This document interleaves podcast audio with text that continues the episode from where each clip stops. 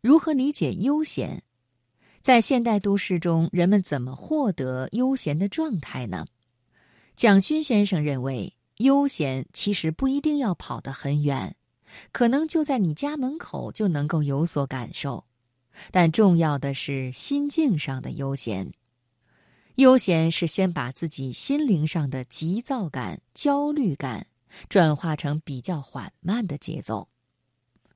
今晚节目最后的生活中的美学系列，我们一起来分享蒋勋的文章：慢下来才会有美感。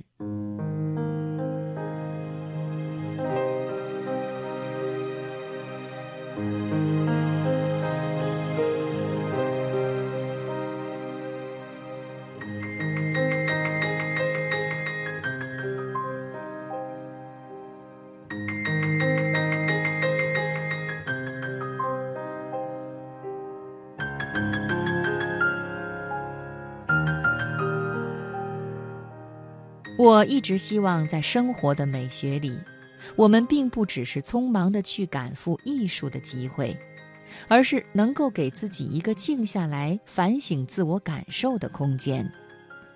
你的眼睛、你的耳朵、你的视觉、你的听觉，可以听到美的东西，可以看到美的东西，甚至你做一道菜，可以品尝到美的滋味，这才是生活美学。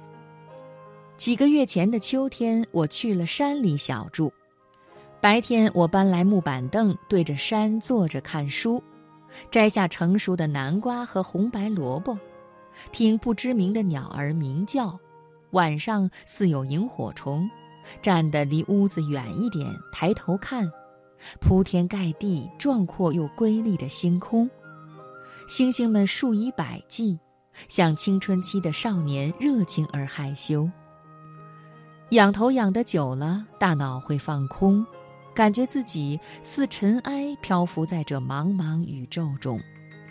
梦里不知身是客，一晌贪欢。生活美学最重要的是体会。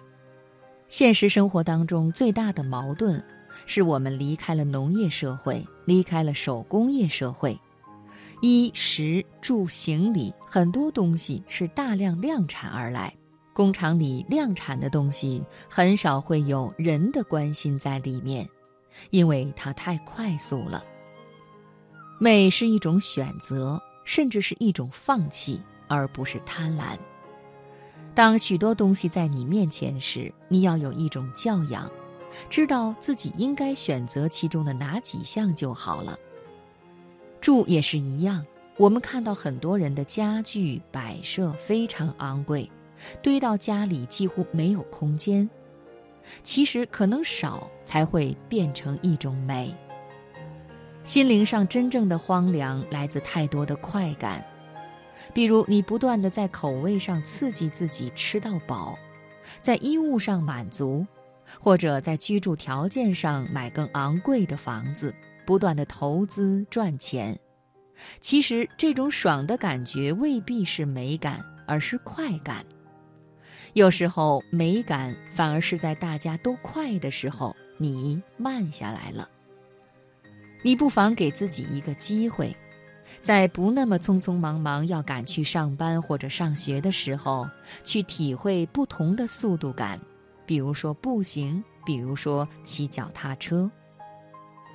当今天要慢下来的时候，你会遇到两种困难。第一个困难是。在外在客观交通的设计上，没有提供慢下来的可能。第二个困难是我们自己的心理节奏。一个人经过五天繁忙的工作，难免会感到烦躁和焦虑。周末休息时出去玩也会很匆忙。这个时候，我就会觉得，也许“悠闲”两个字变成非常值得我们去重新反省的一个美学品质。我们不要忘记“悠闲”这两个汉字，“悠”的底下是指心灵的状况，是一个跟自己心灵的对话过程。《诗经》说：“悠悠我心”，意思是你走出去的时候，感觉到心灵跟所有外在的空间是有感觉的。如果速度快到对外在环境没有感觉，就不是悠悠我心了。闲这个字更明显，门当中有一个木。你多久没有在你家门口的那棵大树底下靠着乘凉，觉得树荫很美了？悠闲两个字都在提醒我们，不一定要跑得很远，可能就在你家门口就能有所感受。但重要的是心境上的悠闲，悠闲是先把自己心灵上的急躁感、焦虑感转换成比较缓慢的节奏。在我们把自己行动的速度放慢之后，会有不同的感受从心底生出来。你有没有想过，当车子开得飞快，在高速公路上笔直地从 A 点抵达 B 点时？当中错过了生命中多少丰富的事物？我常常跟很多朋友说，其实人的一生最长的 A 点到 B 点，就是从诞生到死亡。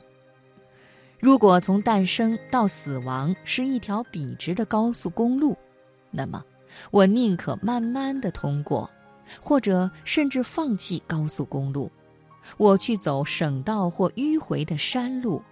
这样是不是可以看到更多的风景？我的生命可以拉到更长的距离。